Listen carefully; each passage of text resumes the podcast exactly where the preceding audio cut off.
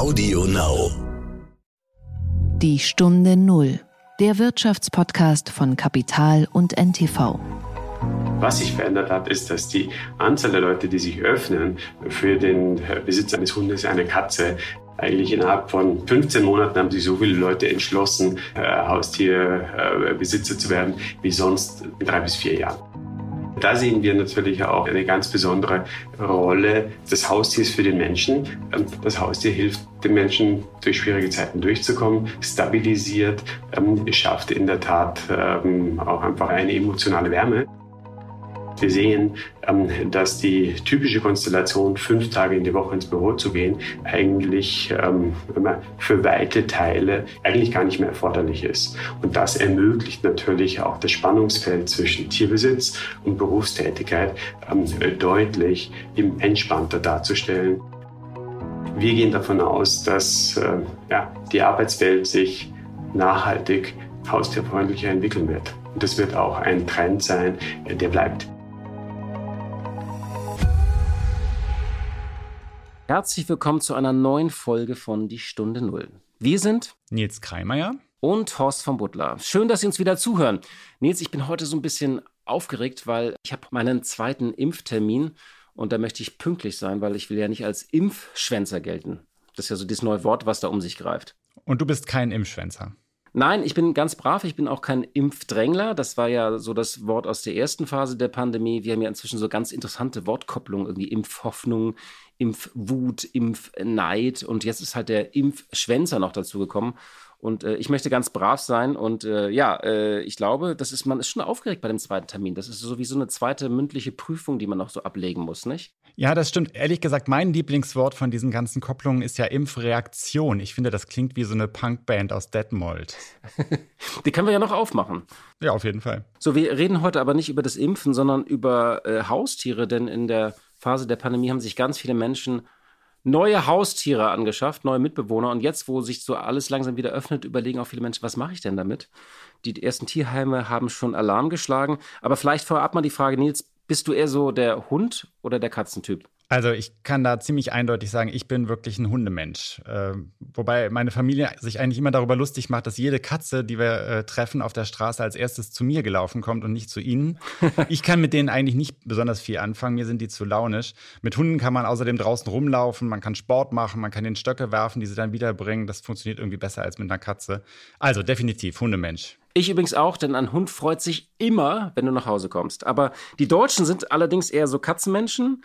Äh, Im vergangenen Jahr, um mal so eine Zahl in den Raum zu werfen, besaßen die deutschen Haushalte 15,7 Millionen Katzen und 10,7 Millionen Hunde. Ich glaube, die Zahlen sind da eindeutig. Und wie gesagt, äh, diese Zahlen sind in der Pandemie nochmal deutlich gewachsen. Jetzt müssen wir nur noch klären, ob Katzenliebhaber eher Impfschwänzer sind oder eher Hundeliebhaber. Das, vielleicht gibt es da einen psychologischen Zusammenhang. Jedenfalls hat sich mit dieser Zunahme an Katzen und Hunden und überhaupt Haustieren in deutschen Haushalten natürlich auch der Bedarf an Futter und Zubehör und Spielzeug für Tiere erhöht. Und genau darüber habe ich mit Cornelius Patt gesprochen. Das ist der CEO von Europas größtem Online-Tierfachhändler Zooplus. Der heutige Werbepartner heißt Dell Technologies. Dell Technologies Experten helfen Unternehmen, die optimale End-to-End-IT-Lösung für ihr Business zu finden, zugeschnitten auf das jeweilige Bedürfnis und Budget. Mit ProSupport Plus bekommen Kunden außerdem einen direkten Zugang zu Pro-Support-Technikern rund um die Uhr und einen Vor-Ort-Service am nächsten Arbeitstag. Und Dell Technologies bietet die Möglichkeit einer sofortigen Implementierung der IT-Lösung. Gezahlt wird später. Mehr Infos unter 0800 724 4869 oder online unter dell.de slash kmu-beratung. Der Gedanke zum Tag. Was für eine Zeile. Ja, es ist so ein bisschen die Headline der Woche, vielleicht auch sogar äh, ja, die Headline des Monats, vielleicht auch des Jahres. Es ist vorbei, Baerbock. Das hat die Taz getitelt, keine geringere als die Linksalternative Taz. Baerbock, so die Autoren des Artikels, sei, ich zitiere, an ihrem Ehrgeiz gescheitert und kann die Wahl nicht mehr gewinnen. Wenn sie das Klima retten will, sollte sie an Habeck abgeben. Als ich das gelesen habe, dachte ich erstmal so, oh, das ist echt ganz schön hart. Und ich zitiere nochmal, das ist ja doppelt wichtig geworden, das kenntlich zu machen, wenn man zitiert. Die Umfragewerte sind im freien Fall wenn es in diesem Tempo weiter abwärts geht, dann landen die Grünen dort, wo sie auch 2017 waren, bei knapp 9 Prozent. Nicht nur für die Partei wären die Arbeit und die inhaltliche Neuaufstellung der letzten drei Jahre dann umsonst gewesen. Denn nach einer Regierungsbeteiligung sähe es bei den schlechten Ergebnissen nicht mehr aus. Vor allem für das Klima wäre es katastrophal, denn jedes Jahr zählt jetzt dreifach. Wenn Baerbock also etwas am Klima und an der Zukunft der kommenden Generation liegt, dann sollte sie ihre Kandidatur so schnell wie möglich an Habeck abgeben. Also diese Kausalkette fand ich schon, früher hätte man gesagt, starker Tobak, äh, nach dem Motto, wenn sie es nicht macht, geht die Welt unter. Nils, wie schaust du da drauf? Also ich glaube ja zunächst mal, dass die Welt so schnell nicht untergeht. Das wird vielleicht auch unsere Zuhörer freuen, dass wir äh, diese kleine Nachricht für sie haben. Und außerdem äh, war ich eigentlich schon die ganze Zeit überzeugt, dass dieser Rückgang der Grünen in den Umfragen so oder so gekommen wäre. Also egal, ob sie nun mit Robert Habeck oder Annalena Baerbock ins Rennen gegangen wären. Man konnte ja irgendwie im Frühjahr häufiger lesen, dass in Deutschland eine Wechselstimmung herrscht. Und ich hatte immer so das Gefühl, dass die eigentlich nicht so wirklich da ist. Vielleicht in Berlin Mitte oder an der Erikospitze in Hamburg, aber nicht wirklich so im ganzen Land. Wir sind ja immer noch in einer Pandemie und ich glaube, da haben die ja traditionell eher strukturkonservativen Deutschen einfach keine Lust auf Wandel, sondern wählen eher das, was, äh, was sie kennen. Ob das nun gut ist oder schlecht, das ist wieder eine ganz andere Frage es kann sein, dass die Leute für eine gewisse Zeit Annalena Baerbock so ganz nett und frisch fanden. Die hat ja auch einen guten ersten Auftritt hingelegt. Und das würde für mich den Aufwind in diesen Umfragen erklären. Aber am Ende nimmt man dann halt doch ganz gerne das, was man kennt. Also ich finde, dieser Vorschlag, der da oben wurde, der sagt irgendwie auch mehr über uns aus als äh, über Annalena Baerbock. Ich finde diesen Zusammenhang, der da konstruiert wird, äh, sie hat das nur bekommen, äh, diese Kandidatur, weil sie eine Frau ist das finde ich ganz schön krass. Ist vielleicht sogar etwas dran, aber jetzt nach dem Motto, du konntest es eh nicht und der Habeck kann es jetzt besser. Für mich zeigt das bloß ein bisschen, dass sie ja tatsächlich, du hast es eben angedeutet, sie war so eine, eine Sehnsuchtsprojektion nach diesem Osterdebakel, nach diesem Lockdown und der Pandemie. Plötzlich kam da diese frische Frau, das frische Gesicht und wollte das Land verändern. Wir müssen jetzt bloß gucken, dass wir nach diesem ersten Fehler dieser Sehnsuchtsprojektion nicht noch einen zweiten machen. Also, dass wir all das, was sie jetzt nicht erfüllt hat, innerhalb von zweieinhalb Monaten auf die nächste Figur projizieren. Ich glaube ja, das war immer Quatsch. Diese Frau kann nicht die Welt retten, da würde ich dir zustimmen. Abgesehen davon, ob man die Welt jetzt äh, retten äh, muss oder nicht. Aber Habeck wäre ja nur die nächste Erlöserfigur, auf die sich dann auch all dieser Drang, dass man die Welt äh, retten muss, vor dem Untergang projizieren würde. Und deswegen glaube ich, das ist mir ein bisschen emotional zu aufgewühlt. So nach dem Motto, hier wurde eine historische Chance vertan, zumal Habeck ja auch Fehler gemacht hätte. Wir hätten uns vermutlich jetzt nicht über seinen Lebenslauf unterhalten, über seine fehlende Erfahrung, auch nicht über die Metaebenen äh, in seinem Buch, ob er da Copy-Paste gemacht hat oder nicht. Da würde ich mal unterstellen, dass er das nicht gemacht hat.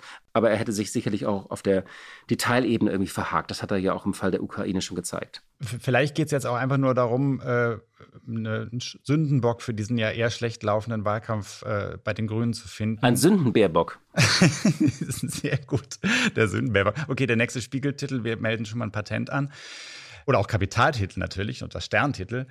Ich fände das ziemlich ungerecht, das am Ende jetzt alles bei Baerbock abzuladen. Die Partei stand ja von Anfang an eigentlich zum großen Teil hinter dieser Entscheidung für sie. Und sie hat den ersten Hype ja auch gerne mitgenommen, als sie auf allen Titelbildern äh, der Republik erschienen ist. Abgesehen davon hat ja nicht nur sie, also wenn man jetzt vom Versagen spricht, hat nicht nur sie versagt, sondern ein ganzes Team. Wer nicht auf die Idee kommt, Lebensläufe oder Bücher vor der Veröffentlichung mal so ein bisschen auf Schwachstellen abzuklopfen, der, der weiß einfach nicht, wie Wahlkämpfe funktionieren. Das ist ja auch eine Frage von Professionalität. Und mich nervt jetzt so ein bisschen dieses Opfernarrativ, was da auch gesponnen wird nach dem Motto, Baerbock wurde von bösen Mächten verhindert, die keine Veränderungen wollen in diesem Land, weil irgendwie also wer sind diese bösen Mächte? Und äh, wenn es die CDU ist, die macht ja eigentlich gerade gar nichts. Die schaut nur irgendwie zu, was ja auch schon wieder so ein Problem ist. Also ich glaube, wenn hier jemand gescheitert ist, äh, dann ist eine Figur oder dann ist auch eine Partei an sich selbst gescheitert und an zu hohen Ansprüchen, die man an sich selbst gestellt hat. Die Stunde Null. Das Gespräch. Heute reden wir, wie gesagt, über Haustiere. Nils, du hast mit dem Chef von Zoo Plus gesprochen, Cornelius Patt. Ich erinnere mich übrigens, dass ich vor 20 Jahren mal irgendwie in einer Wohnung in München, da war ich an der Ausbildung an der Deutschen Journalistenschule, beim Abendessen war und da war einer der Gründer von Zoo Plus. Äh, das kam mir irgendwie hoch, als wir auf diese Idee kamen. Der damals erzählt, wie sie so Ikea-Tische zusammengeschraubt haben, als Amerikaner äh, kamen, um äh, in Zoo Plus zu investieren. Ich habe das jetzt nicht mehr nachrecherchiert, ob das wirklich Amerikaner waren, aber das war so eine typische New Economy Story.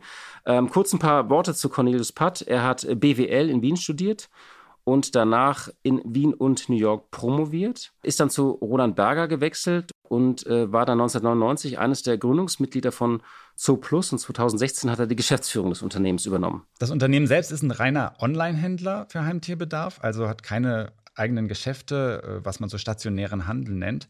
Und äh, die Zentrale von Zooplus ist in München. Das Unternehmen ist seit 2008 börsennotiert und in 30 Ländern präsent, unter anderem Frankreich, Italien und die Türkei. Und 2020 war natürlich ein gutes Jahr für Zooplus. Und da, wie gesagt, viele Menschen Tierbesitzer geworden sind und der Onlinehandel natürlich pandemiebedingt geboomt hat. Und deswegen ist die Aktie im vergangenen Jahr natürlich auch stark gestiegen. Der Umsatz lag 2020 bei rund 1,8 Milliarden Euro. 2019 waren es noch 1,5 Milliarden, also ein deutlicher Anstieg. Und äh, das Unternehmen wächst allerdings ohnehin seit vielen Jahren stark.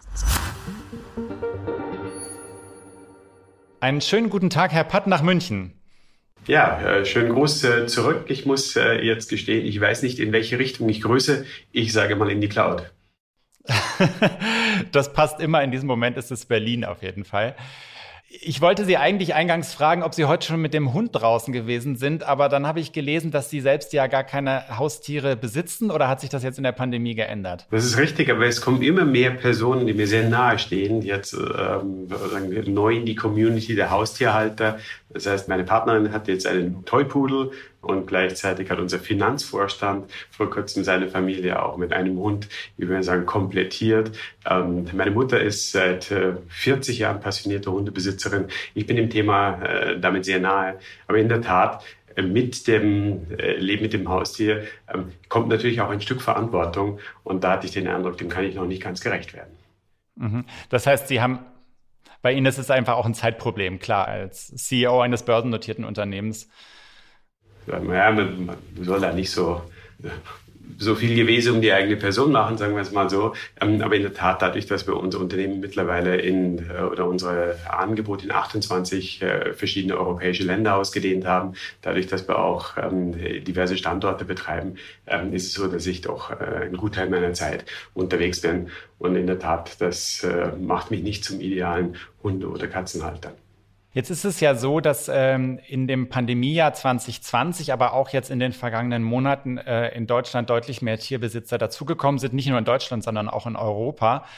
Und sie profitieren da als Unternehmen im Grunde genommen von zwei Trends. Auf der einen Seite dieser sprunghafte Anstieg von Haustieren, auf der anderen Seite ein äh, sprunghafter Anstieg des Onlinehandels, äh, von dem Sie ja äh, profitieren als reiner Onlinehändler. Haben Sie so einen Doppelboom schon mal erlebt in der Geschichte dieses Unternehmens? Ja, ich glaube, wir müssen es für unsere Kategorie nochmal ein, ein bisschen ähm, differenzierter äh, betrachten. In der Tat ist die Anzahl der Neueinsteiger, der Erstbesitzer bei Hunde und Katzen in den letzten 15 Monaten deutlich nach oben gegangen. Ähm, das führt dazu, dass der Markt insgesamt äh, größer geworden ist. Entscheidend ist aber natürlich das Gesamtvolumen des Marktes ähm, und es wird nach wie vor dadurch geprägt, dass sich knapp ein oder gut ein Drittel aller Haushalte in Europa äh, mit einem Haustier besonders wohlfühlen. Und diese Zahl hat sich verändert, aber nicht so riesig verändert. Was sich verändert hat, ist, dass die Anzahl der Leute, die sich öffnen, für den Besitz eines Hundes eine Katze. Ähm, eigentlich innerhalb von 15 Monaten haben sich so viele Leute entschlossen, äh, Haustierbesitzer äh, zu werden, wie sonst in drei Jahren, drei bis vier Jahren. Das ist in der Tat so, dass wir hier eine Erweiterung des Marktes haben, die normalerweise etwas länger dauert. Wenn wir in unseren Kanal reinsehen, wenn wir uns ansehen, was E-Commerce in Summe gemacht hat, ähm, wäre eine besondere Situation. In vielen verschiedenen Kategorien oder in, in vielen anderen Kategorien wurde tatsächlich die Versorgungslast abgewälzt auf den Online-Kanal. Es waren einfach die Offline-Formate überhaupt nicht verfügbar. Das war in unserer Kategorie nicht der Fall. Haustiere werden in aller Regel versorgt über Supermärkte oder über Fachhandlungen. Und sowohl ähm, die Supermärkte waren natürlich als System relevant die ganze Zeit geöffnet, aber auch in, das gilt für nahezu jeden europäischen Markt, waren Pet Stores oder eben Fachhandelsgeschäfte, Zoofachhandlungen regelmäßig geöffnet. Das heißt, wir hatten hier keine Sondersituation, ähm, dass die Kunden zwangsweise auf Internet ausweichen mussten. Das war für andere Kategorien der Fall, nicht für unsere Kategorien. Aber trotzdem hat es ja eine Verschiebung in Richtung Onlinehandel gegeben, Richtig. auch in ihrem, in ihrem Markt, einfach dadurch, dass es äh, generell ein üblicherer Weg wurde, auf dem Menschen eingekauft haben. Absolut, absolut. Was wir natürlich sehen, ist, dass E-Commerce in Summe in Zeiten des Lockdown nochmal erheblich an Popularität dazugewonnen hat, getrieben aus anderen Kategorien und sicher auch ausstrahlen positiv auf unsere Kategorie, die Versorgung von Haustieren mit Futter und mit Zubehör. Da haben wir in der Tat Rückenwind erlebt, den wir so in dieser Form nicht hatten. Wir haben uns in der Krise vor allem darauf konzentriert, den Versorgungsauftrag, nenne ich das jetzt mal, für unsere Stammkunden ganz besonders gut zu erfüllen. Denn es gab ja zeitweise auch äh, echte Bedarfsspitzen, die auch Logistiksysteme an ihre Grenzen geführt haben. Das heißt, wir haben im gesamten Jahr 2020 und auch noch bis 2021 hinein vor allem sichergestellt, dass wir unsere Bestandskunden gut bedienen können, dass wir Warenverfügbarkeit sicherstellen können, dass wir die Lieferzeiten im Rahmen halten können. Und das war für uns äh, der wichtigste Auftrag. Das führte auch dazu, dass wir einen neuen Spitzenwert bei der Kundenbindung ähm, in Umsatz gemessen, in Accounts gemessen erzielt haben. Und darauf sind wir besonders stolz, dass wir in der Krise es geschafft haben, das Geschäft weiter zu betreiben und aus der Krise, wenn man so will, gestärkt hervorgehen, aber eigentlich durch Trends, die wir für nachhaltig halten. Die Krise wird uns auch in der Arbeitswelt nachhaltig verändern. Die Krise wird dazu führen, dass einfach die Wertschätzung für die eigenen vier Wände nochmal äh, steigt. Ähm, und die Krise wird auch dazu führen, dass man soziale Bindungen ähm, als wichtiger und auch zentraler fürs eigene Leben sieht. Und das sind für uns die, die wesentlichen Ergebnisse. Ich glaube, zu diesem Thema soziale Bindung werden wir gleich noch so ein bisschen kommen. Sie haben von Bedarfsspitzen bei einzelnen Produkten gesprochen. Äh, gab es denn sowas wie so ein Spitzenartikel? So ein, so ein, äh, gibt es sowas wie ein Tierbedarfshit, also wo es dann tatsächlich eng wird mit, mit, mit der Versorgung, wie Sie gesagt haben? Äh, ja, in der Tat ähm, haben wir auch bei uns festgestellt, dass ein Produktbereich, nämlich für die Katzenhygiene, äh, Katzenstreu, in der Tat dann auch noch besonders nachgefragt wurde. Man wollte sicherstellen, dass man zu Hause ähm, dann letzten Endes die Katzen Katzentoilette auch, ähm, auch entsprechend versorgen kann mit diesem Verbrauchsmaterial. Wir haben festgestellt, dass natürlich im Bereich der schnell drehenden Futterprodukte, sprich bei Portionspackungen, dann einfach auch nochmal Nachfragespitzen entstanden. Das war für die ersten sechs Wochen ähm, in der Corona-Krise sehr spürbar. Wir haben dann gesehen, dass ähm, äh, nach einem bestimmten Zeitpunkt die Zubehörartikel besonders nachgefragt wurden. Ähm, das waren Spielzeuge beispielsweise für den Hund oder es waren dann eben äh, fast einrichtungsähnliche Gegenstände wie ein Katzenkratzbaum oder ein Hundebett, die einfach auch, ähm, glaube ich, deswegen gekauft wurden, weil ihm auffiel mit zunehmender Verweildauer im Zuhause, dass ein schönes Bett einfach nicht nur dem Hund, sondern auch dem Frauchen oder dem Herrchen gefällt. Ähm, somit haben wir eigentlich ähm, im Verlaufe des Lockdown dann schon gesehen, wie zunächst eben tatsächlich Bedarfsdeckung im Vordergrund stand bei Futter, aber danach eben tatsächlich Zubehörkategorien nochmal ein besonderes Momentum entwickelt haben. Wie gesagt, alles vor dem Hintergrund einer sehr stark ähm, also regelmäßig nachkaufenden Kundenbasis. Das heißt, wir hatten hier zwar in einzelnen Wochen durchaus Absatzspitzen, die waren, lagen bei 40 bis 60 Prozent äh, über dem normalen Niveau. Aber wir hatten insgesamt im Jahr 2020 dann ein Wachstum von äh, nahezu 20 Prozent. Das entfernt sich aber nicht so maßgeblich von der Wachstumsleistung, die wir in den Vorjahren zusammengebracht haben. Trotzdem haben Sie ja gesprochen tatsächlich von einem sprunghaften Anstieg, äh, von dem man ja auch hört, wenn man die Tierschutzverbände sich anhört, die sagen, es gab ein, tatsächlich eine sprunghafte äh, Zunahme von Haustieren äh, oder von Haustierkäufen in der Pandemie. Jetzt haben Sie selbst auch von einem Trend gesprochen, ich habe gelesen, äh, der Humanisierung von Haustieren. Mit anderen Worten, dass Haustiere zunehmend auch als Lebenspartner sozusagen begriffen werden, jetzt im weitesten Sinne oder als äh, Wesen, zu denen man sozialen Bezug aufbaut. Liegt darin nicht, jetzt ganz unabhängig auch von Ihrem Geschäftsmodell, auch so ein gewisses Risiko? Also wenn die Leute in der Pandemie zu Hause sitzen äh, und dann Tiere zur sozialen Bindung werden, das ist ja auch, da liegt ja auch so ein Imageproblem dann irgendwann drin, oder? Also wir sehen das nicht äh, problembehaftet, sondern ganz im Gegenteil. Ähm, uns erfüllt es auch mit, äh, mit, mit einem gewissen Stolz, für eine Kategorie zu arbeiten oder in einer Kategorie zu arbeiten, die den Menschen sehr viel gibt. Die enge Bindung zwischen äh, Mensch und Tier steht ja nicht im Widerspruch, sondern in der Tat in, als Ergänzung der anderen sozialen Bindungen, die der Mensch hat, im familiären Umfeld, im freundschaftlichen Umfeld und auch im Büroumfeld. Ähm, sagen wir, der Aber gerade das ist ja in der, wenn ich Sie kurz unterbrechen darf, gerade das ist ja in der Pandemie dann anders. Die Leute haben alleine zu Hause gesessen oder sitzen zum Teil noch alleine zu Hause. Und das Tier kann ja diese Bindung zu einem Menschen eigentlich nicht ersetzen. Das kann ja nur eine Nicht komplett. Werden. Ähnlich wie ein Videoanruf natürlich auch die direkte Begegnung nicht ersetzen kann, ähm, wie ein Gespräch zu zweit auch nicht das Erlebnis eines schönen Momentes in der Gruppe ersetzen kann. Aber man kann natürlich auf die Art und Weise ähm, schwierige Zeiten sehr, sehr gut überbrücken. Und äh, da sehen wir natürlich auch eine ganz besondere Rolle des Haustiers für den Menschen. Ähm, das Haustier hilft den Menschen durch schwierige Zeiten durchzukommen, stabilisiert, ähm, schafft in der Tat auch einfach eine emotionale Wärme, die einfach wenn wir sagen, als Grundgefühl den Menschen ja auch dann ermöglicht, äh, seine anderen sozialen Kontakte ähm, offener und, äh, und, und herzlicher zu bespielen. Und das äh, ist natürlich so, dass man ein bisschen immer wieder äh, sich die Frage stellt, ersetzt das Haustier dann menschliche Bindung? Und das sehen wir eben anders. Das sehen wir auch ähm, ganz eindeutig, beispielsweise an äh, Community-Funktionen auf unserer Webseite, dass dem Haustierbesitzer es sehr wichtig ist, ähm, die Glücksmomente mit seinem Haustier dann mit anderen Menschen zu teilen. Ähm, so sehen wir tatsächlich das Haustier als einen weiteren Familienangehörigen, für dessen hochwertige Versorgung wir einfach. Wir erkennen natürlich auch diese äh, enge Bindung zwischen äh, Haustier und, ähm, und, und Haustierhalter daran, dass man ja ein Haustier dann äh, nicht das ganze Leben lang ein Haustier begleitet. Das liegt jetzt einfach in der unterschiedlichen Lebenserwartung bei Hunden und Katzen und bei Menschen. Was wir übersehen, ist das Bedürfnis, ähm, sein, sein soziales Umfeld durch ein Haustier zu ergänzen, tatsächlich ein, eins ist, was die Menschen ein Leben lang begleitet. Oder technokratisch ausgedrückt, wir haben Kunden, die sind im Jahr 2000 zu uns gekommen und sind heute noch aktive Stammkunden. Natürlich versorgen wir dort mittlerweile nicht mehr das Haustier, das wir im Jahr 2000 versorgt haben. Aber wir sind tatsächlich da für Menschen, die sich das Leben ohne Hund, die sich das Leben ohne Katze nicht mehr vorstellen wollen. Sie haben ja auch die Communities angesprochen, äh, die Sie versuchen äh, zu betreiben, neben Ihrem äh, normalen äh, Handel, also sozusagen auch äh, über den Community-Gedanken mit den Kunden in Kontakt zu kommen. Was kommt denn da bei Ihnen an? Also was bekommen Sie da an Feedback von den Kunden? Da geht es ja wahrscheinlich nicht nur darum, wie gut ist das Hundefutter, da geht es ja um mehr vermutlich, nicht?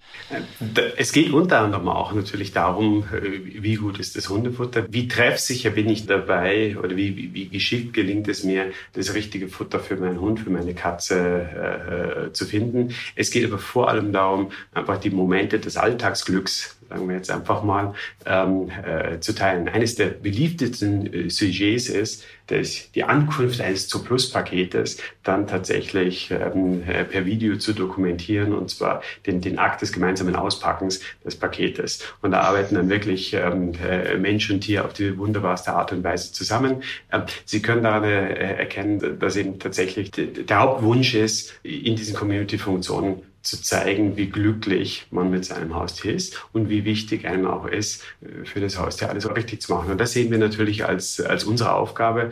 Ähm, die Branche stellt eine riesige Palette ähm, von Marken, von Produkten, von Fütterungskonzepten zur Verfügung. Und wir als Fachhändler wollen zum einen die breite Auswahl anbieten, aber dann auch die klare Orientierung, was ist denn in welcher Lebensphase das Richtige? Was sind ähm, stützende Produkte, die beispielsweise bei einer bestimmten ähm, Disposition einer Rasse für eine bestimmte Krankheit dann geeignet sind, eben hier schon vorbeugend oder prophylaktisch eben zu wirken. Und das sind dann auch tatsächlich Dinge, die einem Nicht-Haustierbesitzer intuitiv nicht ganz zugänglich sind, die aber sobald man ein Haustier hat, einem völlig klar werden, dass es sich jetzt einfach darum dreht, ähm, mit dem Tier gemeinsam möglichst lange glücklich zu sein. Und ich kann es nochmal wiederholen, dabei im Hintergrund tätig zu sein, so wie wir das von, von zu Plus aus machen, äh, gibt eine sehr schöne Corporate Mission. Mhm. Wenn man mit den äh, Tierschutzverbänden spricht, dann sehen die diesen äh, Tierhaltungsboom äh, durchaus zwiespältig. Also auf der einen Seite äh, ist, wird das natürlich als was Positives gesehen, auf der anderen Seite wird immer vor der Gefahr gewarnt, dass am Ende ähm, Haustierbesitzer zu Haustieren kommen, die eigentlich überfordert sind von dieser Situation. Und sobald dann das normale Leben, wenn man so will, nach der Pandemie wieder beginnt, dann äh, vielleicht Tiere in großem Stil in Tierheim landen. Ist das eine Gefahr, die Sie auch sehen? Also wir können diese Gedanken sehr gut nachvollziehen. Es ist ähm, tatsächlich äh, nicht immer spannungsfrei möglich, mit seinem Tier glücklich zu werden. Es gibt immer wieder Konflikte, auch Konflikte durch veränderte Lebensbedingungen, die es dann notwendig machen oder die einfach keine Alternative zulassen, als sich vom Tier zu trennen. Und zum einen schätzen wir deswegen die, die Funktion von Tierheimen sehr hoch und wir unterstützen auch, wir unterstützen direkt als Firma. Unsere Kunden wiederum geben uns die Aufträge, beispielsweise sogenannte Bonuspunkte umzuwandeln in Sachspenden an, an Tierheime. Ähm, wir sind sehr dankbar, dass Tierheime sich kümmern für die Fälle, in denen das gemeinsame Glück eben nicht zu einem gemeinsamen Glück wird. Wir versuchen auch beratend tätig zu sein. Sehr entscheidend ist, welche Katze, welcher Hund denn eigentlich auch in eine bestimmte Familienkonstellation, eine persönliche Konstellation reinpasst. Allein die Größe des Hundes ähm, hat einen großen Einfluss darauf, ob eine Reise beispielsweise im Auto noch möglich ist. Das äh, gelingt in aller Regel. Aber bei Flugreisen sind da bestimmte Gewichtsgrenzen dann auch einfach nochmal äh, noch mal relevant. Das heißt, man kann schon ähm, mit, mit Gefühl ein, äh, aufpassen, dass die Wahrscheinlichkeit, dass man auf, auf Dauer zusammenlebt und glücklich zusammenlebt, ähm, eigentlich sehr viel größer wird. Ähm, das halten wir für wichtig, hier, hier aufzupassen. Ähm, wir sehen eine zweite Sache, ähm, natürlich, und wir sehen es auch bei unseren eigenen Mitarbeitern, verändert sich die Arbeitswelt maßgeblich. Das heißt, wir sehen, ähm, dass die typische Konstellation, fünf Tage in die Woche ins Büro zu gehen, eigentlich ähm, für weite Teile, insbesondere bei, bei, bei nicht produzierenden äh, Funktionen oder bei Dienstleistungsfunktionen ohne direkten Kundenkontakt, eigentlich gar nicht mehr erforderlich ist. Und das ermöglicht natürlich auch das Spannungsfeld zwischen Tierbesitz und Berufstätigkeit Tätigkeit ähm, deutlich entspannter darzustellen. Ähm, wir gehen davon aus, dass äh, ja, die Arbeitswelt sich nachhaltig haustierfreundlicher entwickeln wird. Und das wird auch ein Trend sein, der bleibt. Äh, das ist für uns alle, würde ich jetzt Den sagen. Bürohund gibt es ja schon als Phänomen. Den gibt es den gibt's ohnehin schon, aber der Bürohund braucht auch sein Revier. Und das ist bei uns im, im, Büro dann schon auch so gelöst, dass es hier ein Revierrecht des Älteren gibt. Und wenn Sie jetzt beispielsweise in einer Arbeitsgruppe sitzen und dort schon ein Hund sitzt, ähm, dann ist es für uns erstmal nicht möglich, noch einen weiteren Hund ähm, genau an diesem Arbeitsplatz oder in dieser Arbeitsgruppe unterzubringen. Wir haben da mittlerweile, oder eigentlich wurde es aus dem Team heraus organisiert, ähm, hier sicherzustellen, dass Tierbesitz dann aber eben nicht zu einem Stressor für Tier oder für die Tiere wird. Ähm, äh, natürlich mit dem Homeoffice in der Tat große Möglichkeiten, ähm, hier dann aber nochmal verantwortungsvolle ähm, Tierhalterschaft ähm, und berufliche Ambitionen reibungslos miteinander zu vereinbaren. Ein Markt, der so stark wächst, ähm, da kommen ja dann auch immer Nachahmer und andere Unternehmen, die auch versuchen, in diesen Markt zu drängen. Sie sind äh, jetzt noch Online-Marktführer äh, oder Sie sind Online-Marktführer in Europa, soweit ich weiß. Ja. Es drängen aber auch andere Unternehmen in den Markt. Was, was kann man da tun, um sich abzugrenzen? Was macht Zur Plus, um sich abzugrenzen?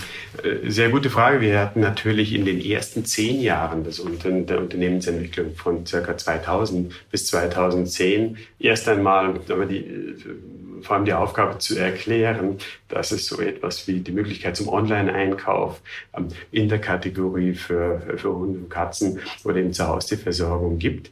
Ab dem Jahr 2010 äh, lagen wir dann äh, deutlich über 100 Millionen beim Umsatz, hatten mehr als nur einen Achtungserfolg in einem Markt, sondern hatten offensichtlich gezeigt, hier gibt es einen, eine, eine Nachfrage oder besser eine Bereitschaft des Konsumenten, diesen Konsumsektor auch online zu ziehen. Das ist deswegen wichtig, weil es nicht ganz selbstverständlich ist, die primäre, der primäre Versorgungskanal für zwei Drittel aller Haustierbesitzer ist der Supermarkt. Und wie wir alle wissen, ähm, sind Lebensmittel oder das, der Grocery-Sektor ähm, eines der Kategorien, die sich am härtesten sozusagen offline halten und am schwersten tun, online gezogen zu werden. Und deswegen sind wir über diesen Erfolg der ersten zehn Jahre sehr, ähm, äh, sehr dankbar. Wir spürten, dass die Kunden immer wieder nachkaufen und wir spürten auch, dass in Europa die Tendenzen sich bei hochwertigen Produkten, insbesondere im Internet umzusehen, ähm, eigentlich überall zu beobachten waren. Ab 2010 kam, äh, genau, genau ihr, ihr Punkt, wurde der Wettbewerb intensiver. Der Wettbewerb besteht eigentlich aus drei äh, Teilnehmergruppen. Zum einen Online-Spezialisten wie wir, die zum Teil mit etwas regionalerem Fokus arbeiten. Die Offline-Fachhandelsformate haben sich online wir stärker engagiert. Und nicht zuletzt interessiert sich auch Amazon natürlich für diese Kategorie wie für viele andere Jetzt haben Sie mir die Amazon-Frage vorweggenommen, die A-Frage, die, die, die A-Frage bei jedem Online-Händler immer kommt. Also sie, besteht nicht die Gefahr, dass äh, Amazon diesen Markt aufrollt und, und was kann man, wie kann man sich dagegen wehren? Ich hatte ja den, den zweiten Teil Ihrer Frage noch nicht beantwortet und der zielt ja darauf ab, was macht man denn dann eigentlich, ähm, genau. damit man bei einer zunehmenden wettbewerberseitigen Population oder einfach der Intensivierung des Wettbewerbs vorne bleibt. Für uns ist sehr wichtig, dass wir zum einen die Relevanz des Angebotes mit allen Marken, mit einem hochqualitativ äh, kuratierten Zubehörsortiment, mit klarer Orientierung in den Sortimenten zur Verfügung stellen. Zum Zweiten ist es natürlich gerade im Onlinehandel dann sehr wichtig, dass die Aspekte der Verfügbarkeit, der verlässlichen Lieferung, ähm, auch der Auswahl beispielsweise der Zusteller, ähm, eine hochfunktionale Website, dass sie diese Dinge, die E-Commerce Basics, würde ich es jetzt mal nennen, oder Fundamentals, dass sie diese Fundamentals gut im Griff haben. Und da setzt Amazon ein Benchmark, an dem wir, glaube ich, ähm, in, in unsere Kategorie schon anschließen können. Dazu kommt eben die angesprochene Breite und Vollständigkeit des Sortimentes. Und zum Dritten spüren unsere Kunden, glaube ich, dass es in, in der Veranstaltung zu Plus tatsächlich speziell nur ums Haustier geht. Und diese Spezialisierung auf eine Kategorie war ja in unserem Themenfeld auch schon vor Internetzeiten erkennbar. Das heißt, es gab ein äh, funktionierendes und blühendes Fachhandelssegment noch vor dem äh, Onlinehandel. Und wir sind, wenn Sie so wollen, eigentlich heute in der Lage, vor allem hochkompetent als Fachhändler zu agieren, aber gleichzeitig haben wir die Kostenstrukturen so gut in den Griff bekommen, dass wir mit den Supermärkten direkt konkurrieren können. Und mit diesen beiden Funktionen sehen wir uns dann auch in der Lage, ähm, mit Amazon äh, erfolgreich äh, konkurrieren zu können. Wir tun das übrigens schon seit mehr als zehn Jahren in einzelnen Märkten und sind mittlerweile in allen Volumensmärkten auch mit Amazon als Wettbewerber konfrontiert. Wir wachsen, das können Sie auch unseren Veröffentlichungen entnehmen, trotzdem in jedem unserer Märkte im 20. Jahr der Unternehmensentwicklung im zweistelligen Prozentbereich. Ich glaube, das, das zeigt, dass äh, Wettbewerb eher das Geschäft beleben kann und nicht unbedingt dazu führen sollte, ähm, dass unser Vorsprung dahin schwilzt. Wäre denn denkbar, dass Sie äh, tatsächlich auch in den stationären Handel gehen, zumindest mit einzelnen äh, Läden? Man sieht das ja bei anderen Online-Händlern, dass man versucht, dadurch so ein bisschen auch mehr Präsenz zu erzeugen. Ja, wir überlegen das in der Tat immer mal wieder ähm, und nähern uns an über die Frage, wie können wir relevante Mehrwerte für unsere Kunden schaffen.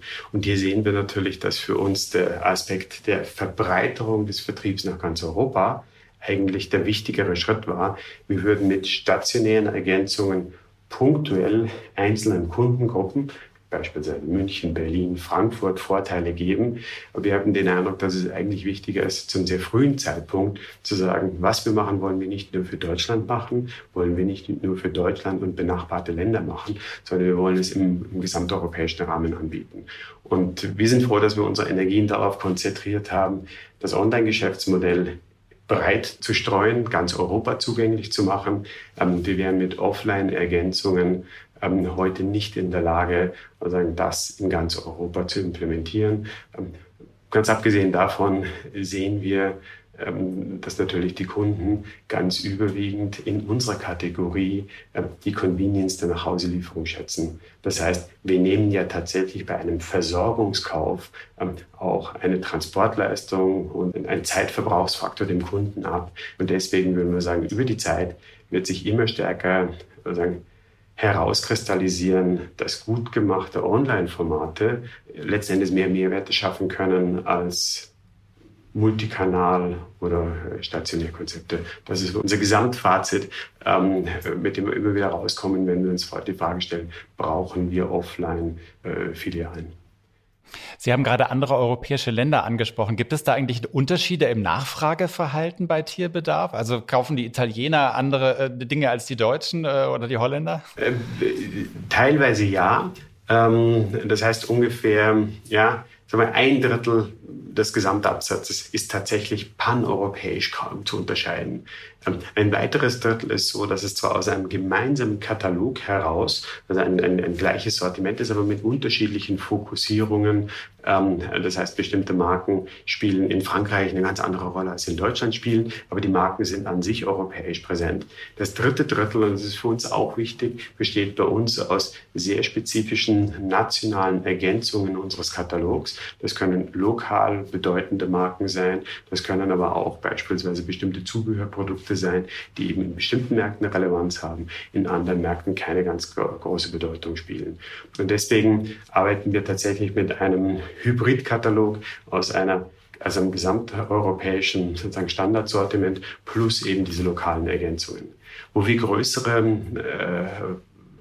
äh, Ausdifferenzierungen sehen, ist im Tempo der E-Commerce-Adaptierung. Das heißt, wir sehen insbesondere jetzt in Zentral- und Osteuropa eine hohe Bereitschaft, den Online-Kanal auch intensiv zu benutzen. Wir sehen dort auch ein schneller migrierendes ähm, sozusagen Gesamtgeschäft von Offline auf Online. Wir sehen in Großbritannien beispielsweise, getrieben durch die Online-Supermärkte, auch eine stärkere Bereitschaft, ähm, die Kategorie Pet ähm, äh, online zu nehmen. Wir sehen beispielsweise in Italien ein etwas traditionelleres Einkaufsverhalten. Es hat zum Teil auch infrastrukturelle Gründe, ähm, insbesondere die Paketzustellungskosten sind maßgeblich dafür verantwortlich, ab welchem Betrag wir die Versandkostenfreigrenze anbieten können. Je niedriger wir die setzen können, desto zugänglicher wird unser Angebot. Aber deswegen sind wir überall am Wachsen, aber wir sind in der Marktdurchdringung in bestimmten Ländern von Europa deutlich weiter ähm, als in anderen Regionen. Vielleicht daran anschließend so ein bisschen die letzte Frage. Ich habe mir äh, mal auf Ihrer Website das verfügbare Tierspielzeug angesehen. Die Palette ist ja gewaltig und zum Teil auch äh, für jemanden, der gerade selbst kein Haustier hat, so ein bisschen skurril. Es gibt zum Beispiel sowas wie Hütchenspiele und so eine, sowas ähnliches wie Puzzles für Hunde. Bekommen Sie manchmal so auch Anfragen von Tierbesitzern, die sich partout nicht erfüllen lassen, wo Sie denken, nee, das, das haben wir einfach nicht in der Palette, also über die Communities zum Beispiel? Müssen wir tatsächlich sagen, also auch, äh, auch wir, und das, das beschäftigt uns immer wieder, obwohl wir jetzt eine, eine klare Online-Marktführer sind, sind nicht in der Lage, jeden Produktwunsch immer wieder kompetent abzubilden. Ähm, wir kriegen äh, doch immer wieder Hinweise, dass der Markt noch bunter ist als das, was wir heute im, im Sortiment zur Verfügung stellen. Und deswegen sehen wir natürlich auch ähm, äh, uns im, im 20. Jahr immer noch in einer Entwicklungsphase. Wir wollen breitere Sortimente zur Verfügung stellen. Wir wollen noch mehr Orientierung zur Verfügung stellen, sodass man einigermaßen zielsicher zum richtigen Produkt findet. Und das ist jetzt gerade beim, äh, bei Spielzeug ein wunderbares Beispiel ähm, aus, dem, aus den nachgefragten Futterprodukten oder beispielsweise über das angelegte ähm, Pet-Profile im Kundenkonto wissen wir natürlich, welche Produkte eigentlich für den Kunden relevant sind und wollen hier sehr viel stärker personalisiert ähm, beraten können und damit äh, eben äh, die, die Breite des Marktes bei uns komplett abdecken, ohne den Kunden damit vor einem sozusagen eine unübersehbare Auswahl zu stellen, sondern wir wollen kuratieren insgesamt, heißt auf gute Qualität achten, aber wir wollen zum anderen natürlich auch sicherstellen, dass wir relevante Angebote machen können, die Navigation durch die Breite des Angebotes ähm, unterstützen durch technologische Möglichkeiten. Und da wenig darüber gesprochen jetzt in diesem Gespräch. Wir sind ähm, äh, doch ganz überwiegend eine technologiegetriebene äh, Firma. Ähm, wir sind äh, heute ein Team von ungefähr äh, 900 Mitarbeitern bei Zuplus, von denen ein gutes Drittel ähm, in IT-Funktionen arbeitet. Ähm, und diese äh, starke Technologiekompetenz ist für uns auch ein, eine Stütze des Erfolges. Okay, man denkt also, es geht um Tierfutter, äh, de facto geht es eigentlich auch hier um Technologie, wie bei, wie bei vielen Online-Händlern, ja. Aber das, äh, glaube ich, macht, äh, macht auch äh, äh, die, die Arbeit, da kann ich jetzt ganz persönlich äh, auch nochmal sagen, für mich besonders reizvoll, dass wir zum einen eine sehr technische, analytische äh, und methodische Kompetenz haben, aber dann gleichzeitig ein Thema mit großer Leidenschaft ähm, betreiben. Auch die europäische Dimension unseres Geschäftes ist eigentlich eine Dimension, dass des leidenschaftlich für verschiedene Märkte arbeitens. Das erkennt man an einem anderen äh, Faktor. Wir sind als, als Firma mit den angesprochenen 900 Mitarbeitern mittlerweile aber fast 50 Nationen stark ähm, an allen Standorten zusammengenommen. Das heißt wirklich eine bunte Truppe, ähm, die auch für, für ganz Europa letzten Endes an jeder Ecke von Europa ihr Bestes geben möchte. Ganz vielen Dank, Herr Patt, für dieses Gespräch und alles Gute nach München. Ich danke. Schönen Gruß nach Berlin. Liebe Hörerinnen und liebe Hörer, das war's für heute. Ich verschwinde jetzt zu meinem Impftermin und äh, Sie kommen hoffentlich gut durch die Woche, mit oder ohne Impftermin. Und wir hören uns dann am Freitag wieder. Alles Gute, tschüss. Die Stunde Null, der Wirtschaftspodcast von Kapital und NTV. Dieser Podcast ist Teil der Initiative Zeit, die Dinge neu zu sehen. Dieser Podcast ist jetzt vorbei, aber wir hätten noch einen anderen Podcast-Tipp. Worum es genau geht, erzählt euch der Host am besten selbst. Hi. Mein Name ist Max Jakob Ost und es gibt einen neuen Podcast von mir, der heißt Elf Leben die Welt von Uli Hoeneß. Um wen es da geht, das werdet ihr schon selbst kombiniert haben. Aber wir sprechen nicht nur über Uli Hoeneß, sondern auch über die Geschichte des deutschen Fußballs mit vielen Weggefährten. Klaus Augenthaler, Rainer Kallmund, Willy Lemke, Christoph Daum. Eine lange Liste und nur hinter einer Person steht noch ein Fragezeichen. Habe ich auch mit Uli Hoeneß selbst sprechen können über seine Biografie? Macht er eigentlich nicht so gerne. Ihr könnt es nur selbst herausfinden. Hier bei Audio Now, Elf Leben, die Welt von Uli Hoeneß, gibt's natürlich auch überall, wo es Podcasts gibt. Audio Now.